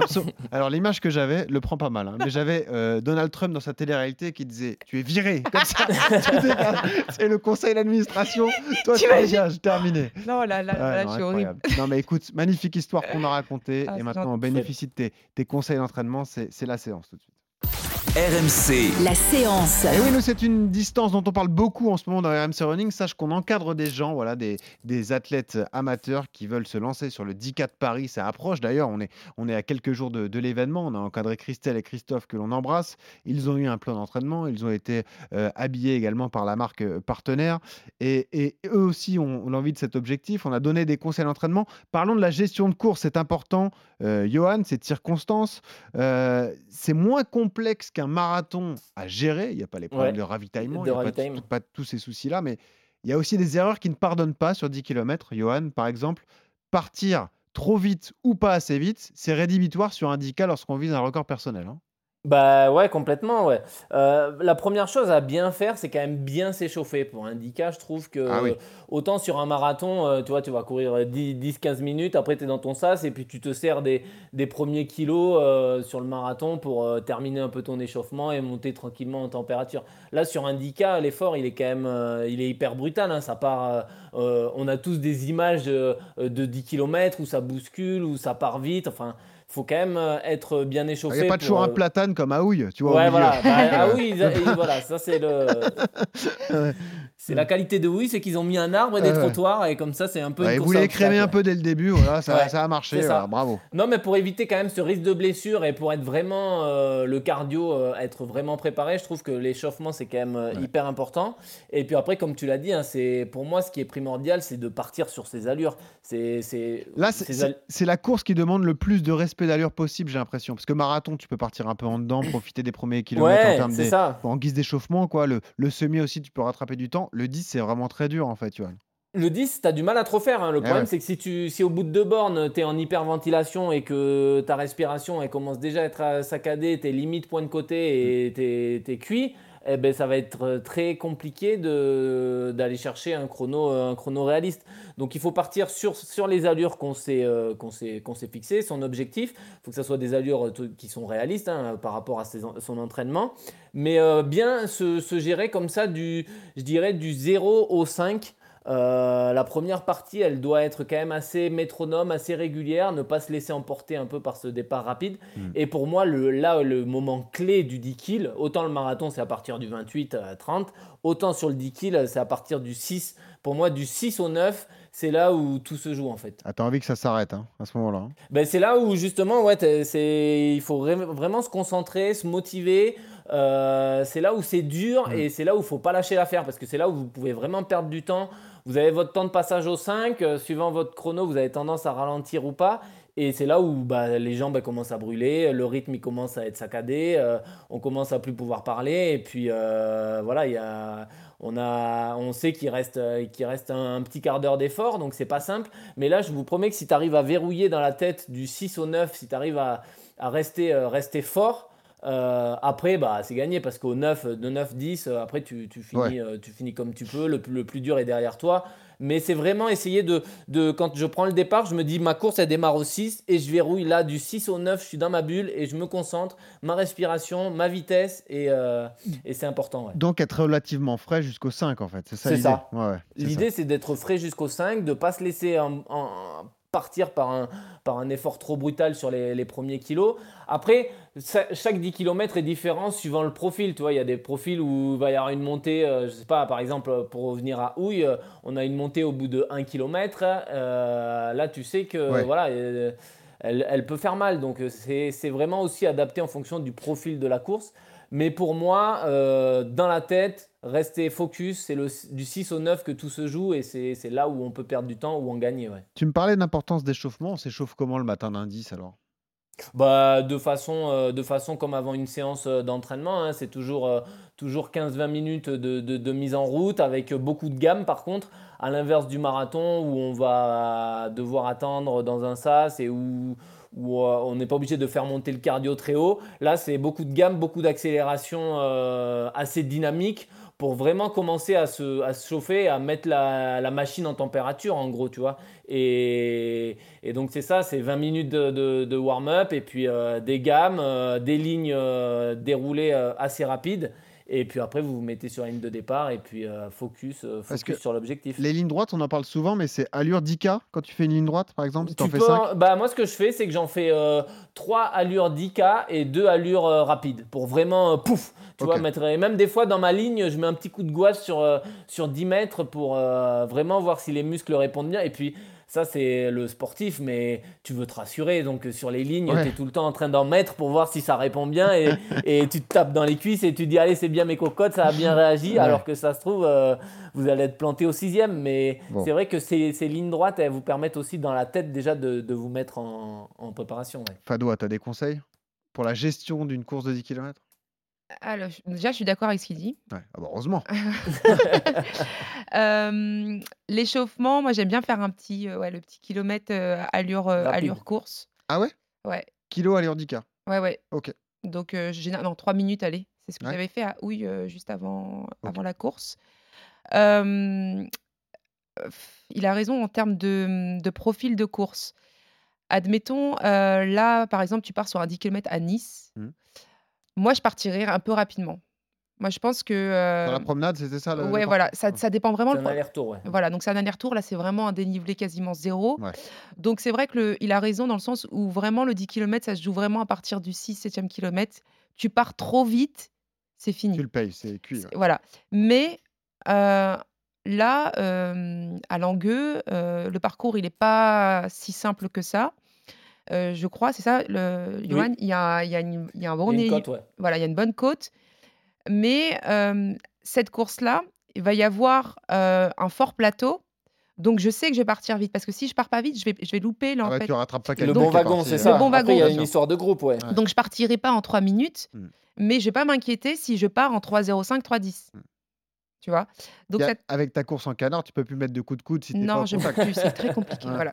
Donc, donc je suis d'accord, euh, je suis d'accord pour la gestion de course avec lui, mais moi je rajouterais juste en fait l'échauffement, euh, le petit kilomètre euh, ou le 3 minutes en allure course pour Ouais. vraiment, euh, C'est- Faire monter, ouais. voilà. Mais euh, pour bien, pour bien gérer la gestion de course, c'est aussi les entraînements euh, Ouais. à J-4, J-5. Enfin, tu sais, avant j'avais un, un gros problème quand j'étais très focus sur la qualité. Euh, vraiment, par exemple, je te faisais 10 fois 400, j'étais capable de te les faire en moins d'une 10 euh, juste pour me rassurer. Et je pense que vraiment les euh, séances en mode métronome, allure course, tu sais, la fameuse, euh, je sais pas si, si tu vas lui donner ça, Johan, mais tu sais, le 8 fois euh, 500 euh, récup 30 secondes Oh. à 10 jours. Moi, Ah non, je, je veux pas ça, moi. hein. moi, je trouve que c'est pas mal parce qu'en fait, t'apprends à courir Ouais. à tes allures. Donc, la gestion de course, Tu t'imprègnes de l'allure que tu vas adopter le jour J. La gestion de course, oui. Mais d'un autre côté, si tu as fait euh, 10 semaines où, on t- où tu t'es imprégné de ces allures, ça va être facile en Ouais. fait. Mais si tu nous fais des Ton corps a séances, retenu. voilà, corps ça, ouais. ça va être, ça, va être, ça va être automatique. Mais moi, j'avais un problème avant, j'étais capable de te faire des allures 15, des allures 5000 et des allures 10 000. Ouais. Ta gestion de course, elle est Ouais. foutue. Bah ouais. Donc, ta gestion, ta gestion de course, pardon, en amont, tu l'as travaillé. Mm. Il faut juste accepter de courir à tes allures de course. Et je ne sais pas si tu es d'accord, Johan, mais moi, je pense que vraiment diminuer la récupération à l'entraînement, vraiment passer sur des récup 30, 40 secondes, là, c'est génial. Et tu vas vraiment être imprégné. Voilà, le, le, le 8 x 500 récup 30 secondes, tu te les tournes par exemple euh, en 1,40. Tu vois ton 500 mètres, Mhm. si tu veux partir sur 3,20, Mhm. tu vas arriver. Ok, tu vas faire ton premier 1000 en 3,15, mais ça va venir tout seul. Tu sais, tu, même si tu es tout seul, tu sais que tu vas courir en 3,20 parce que tu es habitué. Et à mon avis, faut euh, dans la prépa mettre une à deux séances allure course. Pas plus vite, pas moins vite, Ouais. allure course. Ouais, c'est c'est intéressant tout ça, Yodu. hein. Non, non, bah, c'est ça, hein, c'est l'allure cible, hein, mais c'est pareil euh, sur un peu toutes les distances. C'est vrai que le corps a une mémoire et c'est important de, le, de, les, de les travailler hein, de, de- pour bien mémoriser ces, ces allures-là. Et après, comme elle le dit, euh, euh, c'est vrai que les, les récup courtes, les récup pincées, les, les Kenyans, les Kenyans sont, sont très forts là-dessus. c'est eux les- les premiers à faire ça. C'est c'est quand même intéressant dans une prépa de, de, de faire ça pour préparer un 10 kg. Ouais. Est-ce que tu fais partie de l'école euh, Durand, c'est-à-dire que tu te forces à faire des fractionnés euh, d'entraînement sans carbone pour garder l'effet carbone le jour de course? Oui. Ouais. Alors, il y a deux méthodes, je pense. Johan, tu me dis, c'est lui le coach. Alors, il y, a la- il y a la méthode, euh, je, pense, euh, je pense que Nicolas Navarro fait ça, c'est tu fais une prépa carbone. Ouais. Tu te dis, bah voilà, je vais limiter les risques de blessures, etc. Oui. Mais Voilà. c'est quand tu as des gros volumes, ça. Quand tu as des gros Quand volumes. as des gros volumes, Voilà. ouais. Et puis, tu as ceux, euh, et pour le moment, je suis comme ça, où vraiment, j'utilise euh, la carbone une fois par semaine. Et je vais faire, euh, là, ce matin, j'ai fait, une, un, un thème- j'ai fait une sortie de 20 bornes à 15. J'étais avec la Deviate. Pas la Deviate, bon, il y a un peu de carbone, Mm. mais je, je peux mettre, par exemple, euh, une Forever, là, c'est la, la dernière, euh, etc., tu vois. Mais euh, je limite vraiment le port de la carbone et je, je sens que j'ai vraiment les effets euh, le jour de la course, moi. Ouais. Ouais. Donc, Ah, euh, c'est ça même qui est- conseil. qui peut être Mais intéressant. même Ouais, ouais. conseil. Utilisation minimale. Ah ouais. Du Tu carbone. fais ça, toi, Yoann Ah oui, Ouais, bien ouais, sûr. T'as vu, je copie, sur, la- je copie sur les meilleurs. Allez hop. C'est ce qu'il fait, lui, il court en Caterpillar, les séances de 200, de 400, t'imagines Non, Rangers, j'ai été En militaire, j'ai des Rangers.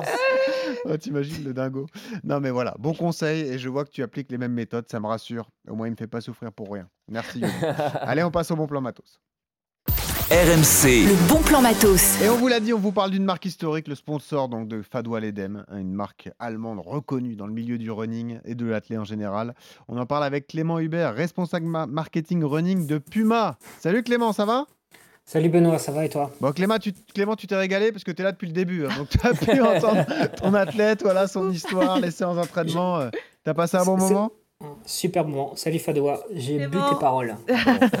Parfait. Et ça, c'est une, une belle égérie de, de ta marque euh, Puma, euh, évidemment, une marque reconnue dans le monde du running.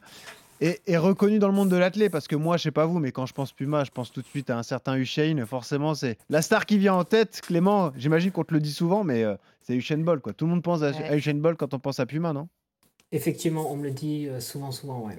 Ah Bon, maintenant, euh, Usain, il est à la retraite, il Ouais. fait encore de la représentation. Il est toujours chez Puma, d'ailleurs, il a un contrat à vie. Ok.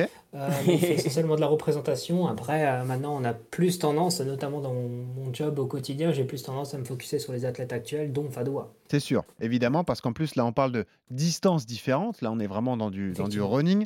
C'est quoi justement la philosophie de Puma? Parce que vous êtes vraiment investi là-dedans. Vous êtes beaucoup dans la performance, les matériaux de qualité, les chaussures de, de qualité. Euh, quel est votre positionnement et votre philosophie chez Puma alors au niveau du running? Alors, pour, pour le positionnement, on a lancé une nouvelle gamme en mars 2021 qui s'appelle la gamme Nitro. Nitro, comme le nom de la technologie de mousse. hein. Chaque marque a, a sa technologie euh, de mousse et chez Puma, ça s'appelle Nitro. On a relancé cette gamme en mars 2021 et là, l'objectif, c'est d'être à moyen terme dans le top 5 des marques de running en France et à l'international. Il faut savoir que quand même le, le running, c'est un marché euh, très très concurrentiel. Euh, de tête, je citerai 11-12 marques importantes qui sont oui. euh, tous des challengers sur ce marché-là. Donc c'est très compétitif et là l'objectif c'est d'être dans, euh, à moyen terme dans le top 5 avec vraiment une gamme qui puisse répondre à, à plein de besoins euh, du conso, de la personne qui va chercher le prix à, à, à l'athlète qui va chercher la performance comme Fadoua par exemple. Qu'est-ce qui fait qu'on doit choisir une Puma plutôt qu'une autre alors? Alors, je pense que globalement, pour un coureur ou une coureuse, l'important c'est de se sentir bien dans sa chaussure. Donc là, j'inviterais euh, tous les coureurs et coureuses à essayer les chaussures, que ce soit Puma ou une autre marque, mais vraiment essayer et trouver euh, chaussure à son pied. Euh, après, ce sera le ressenti qu'on aura dans cette chaussure. Euh, je pense que vraiment, en toute objectivité, chez Puma, on fait des bons produits. On ne vient pas spontanément en tant que coureuse ou coureur nous chercher. Néanmoins, une fois que le- la personne a mis euh, son pied dans la chaussure, on arrive souvent à, à les, à les convaincre. Euh, donc là, j'in- j'inviterais vraiment les gens à essayer des Pumas et à, à tenter de courir avec et vous verrez que les chaussures sont bien. Tu le disais tout à l'heure, euh, Benoît, en intro, en intro que tu as essayé la Deviate 2, Ouais. que tu as trouvé vraiment bien. Ah oui. Euh, Il y, a- il y a Fadoua qui, qui fait des perfs incroyables en faster. Euh, du coup, ça prouve aussi qu'on a des, euh, des bonnes chaussures. On a d'autres athlètes qui font plein de perfs. On a beaucoup de coureurs, de plus en plus de coureurs qui, euh, qui euh, s'entraînent ou euh, sont sur la ligne de départ en Puma. Donc vraiment là, on est, on est très content du, du rythme qu'on a. C'est l'enjeu pour vous aussi, et comme pour toutes les marques, c'est le rapport que vous avez aussi avec les athlètes de haut niveau qui représentent vos, vos chaussures. Euh, Oui. Je- Vous êtes à l'écoute, par exemple, d'une personne comme Fadoua, des retours qu'elle peut vous faire sur un proto, de ce genre de choses. Euh, bah, Fadoua pourra nous donner son expérience dans un instant, mais, mais vous, ouais, vous êtes, euh, euh, vous appuyez beaucoup sur le ressenti des athlètes de haut niveau? Oui, effectivement. Euh, on on s'appuie beaucoup, on prend toujours le retour en fait des athlètes de haut niveau. Effectivement, ça peut être intéressant pour développer les chaussures les meilleures possibles. Néanmoins, je vais quand même mettre un, un- un bémol là-dessus. Eh c'est oui, tu le t'adresses pro- pas qu'à des, qu'à des pros, quoi. C'est ça Ouais, c'est ça, Eh c'est ouais. ça. Et en, fa- et en fait, souvent, les athlètes euh, ont un peu, euh, sont un peu dans leur bulle, ont un peu leur vision qui ne correspond pas tout à fait en fait à- au marché de masse. C'est pour ça que je pense dans une gamme, il faut avoir à la fois des chaussures qui sont tirées vers la perf, où là c'est très intéressant d'avoir le retour des athlètes, mais après aussi euh, d'avoir des chaussures euh, qui conviennent au plus grand nombre, et là d'avoir des retours plutôt consommateurs. Euh, et par exemple, pour ça, euh, quand on avait lancé euh, la, première Deviate, la version 1, Ouais. on avait fait une tournée de testing en fait dans toute la France. On était parti dans 10 villes, on avait fait tester par 900 runners et runneuses, et on avait demandé en fait un taux de satisfaction qu'on voulait sur ce modèle-là. Ouais. Et là, l'idée c'était d'avoir en fait le retour de, euh, vraiment du, du commun des mortels, des coureurs de tous les jours qui viennent, euh, qui se déplacent dans une ville pour tester des chaussures et qui nous disent oui, on a plutôt aimé, plutôt pas aimé. De nous, quoi, Donc, Clément. pense- Des gens comme nous, quoi, c'est ça, le truc. Voilà, c'est ça, c'est ça. bien. Et je m'inclus dedans. Ouais, Ouais, bien sûr. je me suis permis de t'inclure dedans, tu vois.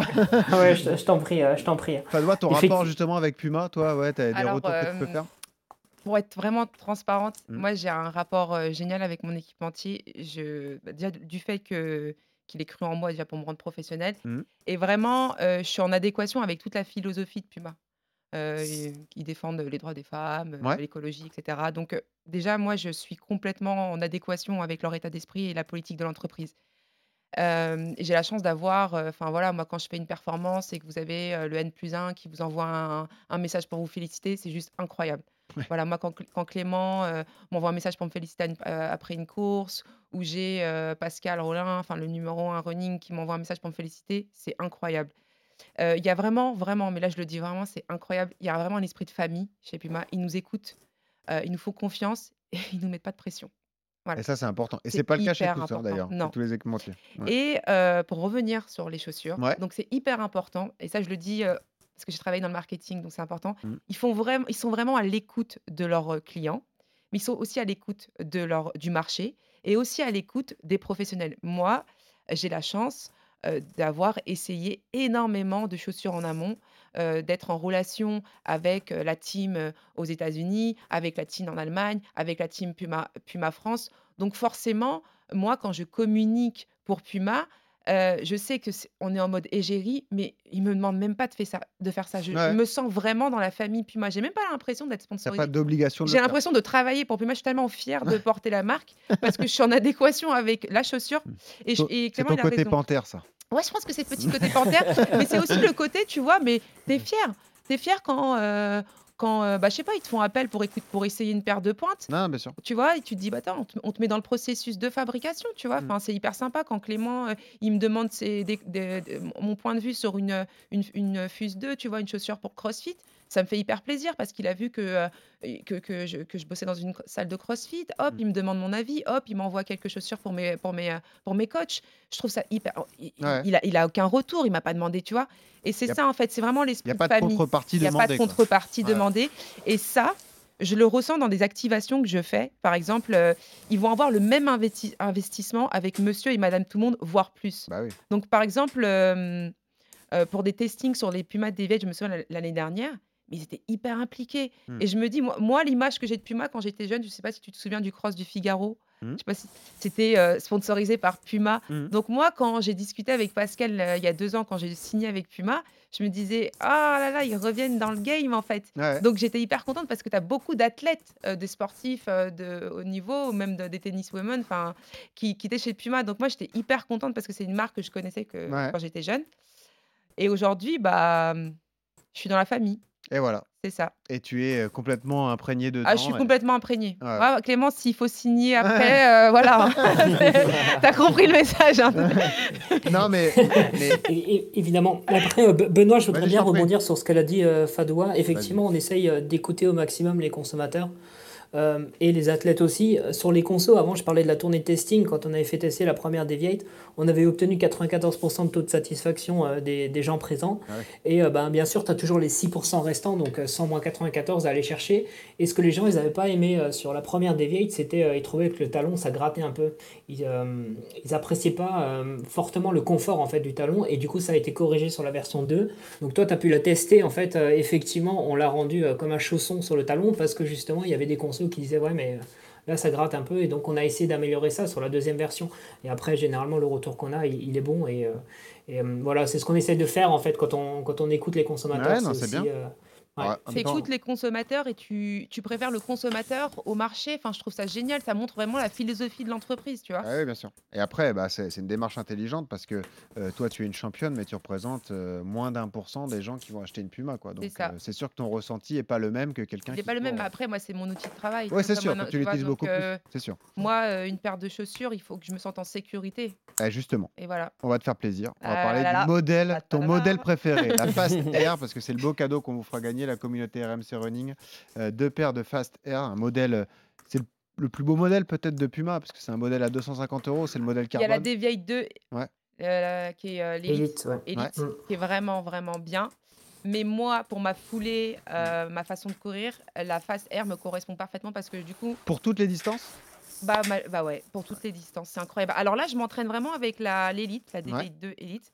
Euh, là, j'ai fait une séance euh, hier avec.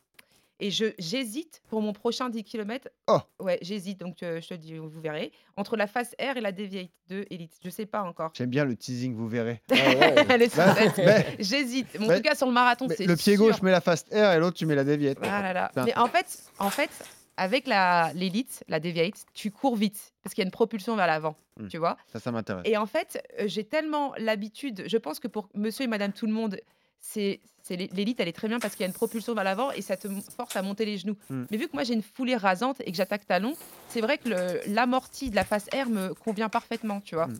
Comment tu peux me la décrire, toi, Clément, la Fast Air alors?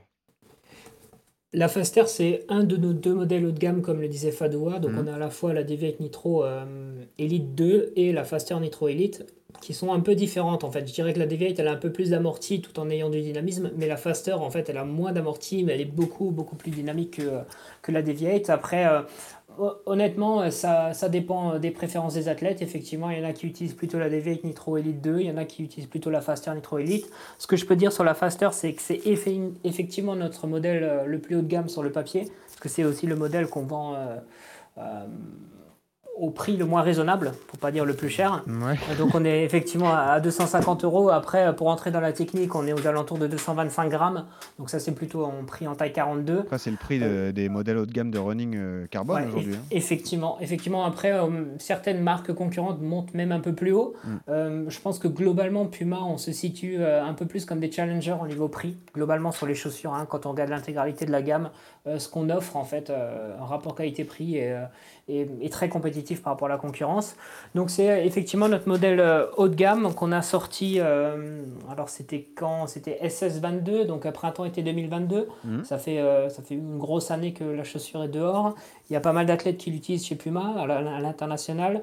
On a le meilleur de nos technologies dedans. On a la mousse Nitro en version Elite. Donc, euh, Mhm. je le mentionnais tout à l'heure que c'est la gamme effectivement de la technologie de mousse. On a la version Elite et on a euh, un revêtement euh, Puma Grip sur la semelle extérieure. Donc, on est assez content en fait de ce revêtement parce qu'il a été euh, conçu exprès pour accrocher sur sol mouillé parce qu'en tant que coureur, on n'a pas envie de se demander prochain virage, il y a un peu d'eau, est-ce que je vais glisser ou pas? Ah ouais. Euh, après, ce que je trouve intéressant également sur la chaussure, c'est qu'esthétiquement, elle, est, elle sort un peu du lot avec une plaque carbone euh, en 7 couches qui est apparente. On le voit en fait quand on regarde la chaussure, vrai, la hein. plaque carbone elle sort à l'extérieur. Euh, alors la raison pour laquelle on fait ça, c'est parce qu'il y a deux mousses euh, avec des densités différentes, à la fois sur le talon et euh, sur l'avant-pied, et ça permet d'obtenir plus de stabilité. Coloris, il y a- combien de coloris? Parce que je vois les jaunes, Oui. moi, sous les yeux d'ailleurs. Modèle jaune qui est, qui est très beau, très flashy. Il y a plusieurs coloris Ouais. disponibles? Alors il y a eu le modèle jaune quand il est sorti au printemps-été 2022. Mhm. Après, automne-hiver 2022, toujours, on a eu un modèle plutôt euh, couleur feu. Enfin, j'ai un peu du mal à le décrire, c'est plutôt orange-jaune. Ouais, un mélange entre les deux. Ouais. Euh, donc un mélange entre, avec un dégradé orange-jaune. Euh, et maintenant, on est plutôt sur un modèle en mélange bleu et bleu-vert. Donc ça, c'est pour la saison actuelle, printemps-été euh, 2023. Votre côté et pour la saison à venir... Pardon? C'est votre côté écologiste. Peut-être le côté écologiste, ouais. ça peut, euh, on peut, on peut penser ça effectivement. Et après, euh, euh, après pour automne-hiver euh, 23, ce que je, donc plus tard cette année, à partir de cet été, tu mentionnais à l'instant, pourquoi pas porter sur un pied la Deviate Nitro Elite 2 et sur l'autre pied la Faster Nitro Elite. Euh, justement, en fait, ces modèles-là vont arriver euh, pour la saison en cours, donc à partir de l'été, avec un, un coloris différent pour chaque pied. Donc un Ah, j'avais pas tort. Et voilà, tu l'apprends, Fadoua aussi. Voilà, c'est ça. Euh, juste dernier mot, ça s'adresse à tout type de coureur et c'est pour quelle distance, à ton avis, Clément? Ouais, c'est alors plutôt coureur confirmé, hein, comme c'est quand même un modèle élite. Bien sûr. Pour les distances, on recommande du court, plutôt court à partir de 10 jusqu'au marathon, ouais, sans problème. Quand même sur le marathon. Ok, on peut Ouais, attaquer du marathon. même. euh, ouais. Mm. Ouais, quand même sur le marathon, comme je disais avant, il y a pas mal d'athlètes qui courent. On est à peu près à 50-50 en proportion. Il y a pas mal de euh, marathoniens en fait qui utilisent cette chaussure pour les Mhm. distances longues. Euh, on est assez content de la durée de vie, même si, euh, comme le disait Fadoua, on recommande plutôt en fait les jours de compétition et pas faire son volume avec, hein, comme tous les, les athlètes qui font du foncier et même Fadoua, je pense qu'elle fait pareil. C'est 80-90% du volume sans carbone. Ah oui. Euh, rajouter donc garder le carbone pour les jours de course ou pour vraiment les séances de qualité? Hein, Johan est très euh, attaché à la qualité et, euh, Oui. et- et je pense qu'on va le faire. euh, Enfin, c'est le même, la même chose pour ce modèle-là. Et puis voilà, coureur tout, tout coureur confirmé, attaque talon ou pas. Oui. Euh, c'est important de le dire, au médio-pied. Bah, C'est de ça. toute façon, si, je pense, si une chaussure est, est, est faite pour un- une, attaque talon, elle, elle peut être faite pour tout le monde. Parce qu'au final, Ouais. euh, tu vois. Par contre, je voulais juste re- relever quelque chose. Euh, moi, je compte les kilomètres euh, de mes chaussures. Et il a raison, la durée de vie euh, Ça, c'est important. la Fast Air.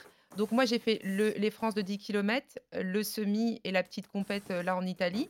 La même chaussure? Ouais, avec la, Ah, la même, chaussure. Ouais. euh, parce que je ressentais pas le besoin d'en demander une nouvelle et j'ai ressenti les mêmes effets, plus les entraînements. Donc je suis déjà euh, à 280 km avec la chaussure.